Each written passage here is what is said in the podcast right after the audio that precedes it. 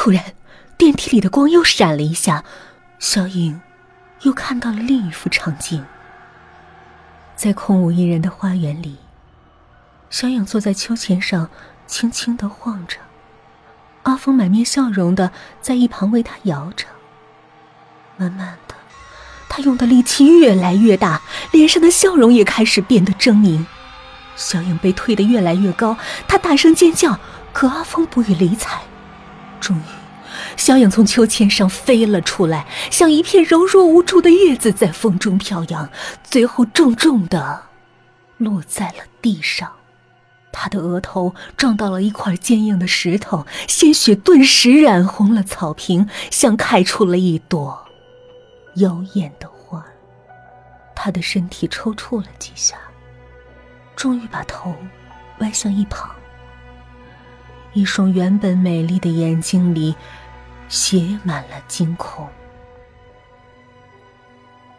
小影看到这儿，她脸色苍白，额头渗出了细密的汗珠。不，这不是真的！阿峰是爱我的，他是爱我的。他惊叫着回过头，眼前又是一片黑暗。他想再次点燃打火机。可白衣女鬼已经消失了，空气里又弥漫着那股腐烂的气味。他忽然觉得头晕，挣扎着回到电梯，然后身体一歪，软软的倒在了地上。小影醒过来的时候，电梯正停在十五层，门已经打开，走廊里灯火通明。小影好像很累，感觉头昏昏沉沉的。他使劲揉了揉太阳穴，是幻觉吧？一定是今天和阿峰玩的太晚了。他安慰自己。第二天，阿峰与小影在咖啡馆见面。阿峰拿出一枚钻戒说：“小影，我们结婚吧。”小影扭捏了一下，假意推搪：“不行呢，我还没找好伴娘呢。这小事一桩，我一个大学同学刚好从纽约回来，可以让他给你当伴娘。我今天刚和他见面，照了一张照片呢。”阿峰将照片递给了小影，当小影把目光投向那张照片，她顿时大惊失色。照片上的那个女子。竟然就是昨天晚上他看到的那个伴娘。阿峰为了她，把自己抛向了花园的空中。难道这一切都是真的？难道昨晚并不是幻觉，而是预兆？小影顿时觉得精神恍惚，咖啡馆里的冷气吹得她直打哆嗦。当他再次醒来，他发现自己躺在床上。周围的一切都十分熟悉。准备结婚用的房子和家具，他熟悉的未婚夫阿峰正在他的身边打着呼噜。小影突然害怕起身边这个男人，他害怕自己。也会成为这个男人的猎物，最后被残忍的杀死在空无一人的花园里。他跳下床，跌跌撞撞的走进厨房，一股腐烂的气味又飘了过来，小英感到一阵眩晕。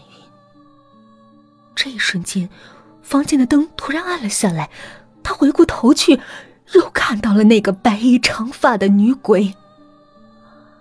还等什么？你现在不做，以后被杀的就是你。白衣女鬼狰狞的说着，小影的心忽然坚定了下来。她定了定神儿，走进厨房，拿起了一把锋利的剪刀。当她回神的时候，房间的灯又亮了，白衣女鬼再一次消失无踪。隔壁听到阿峰的尖叫声，报了警。警察和救护车在十分钟后赶到。阿峰因被刺穿心脏，抢救无效，死亡。而小影，法医鉴定他在作案时神志非常清醒，精神正常，于是判他故意杀人罪成立。法庭宣判的那天，一张本该让小影熟悉的面孔出现在了观众席上。可惜自顾伤心的他，没有发现那个白衣女鬼，其实是阿峰的前妻。阿峰曾立下遗嘱，将自己的全部财产留给前妻。可是后来，他认识了小影。他改变了初衷，只是因为太忙，所以迟迟没有去律师楼更改。阿峰的前妻是精神病学的专家，据说对催眠学甚为精通。他曾经在世界知名的医学杂志上发表过论文。他认为，催化剂在催眠过程中非常重要。他曾提到，在中国的苗疆有一种植物。能产生致幻的气味如同腐烂的泥土与青草夹杂的气息，那是最好的催眠催化剂。他离婚没多久就再婚了，先生是电子学的博士，听说他对全息激光成像有很深的认识。以他掌握的技术，让电梯按钮在十三楼亮起。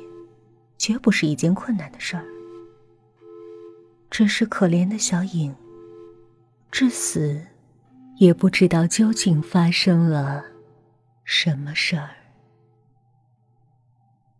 好啦，本期的故事，电梯停在了十三层，就到这儿，我们下期再见。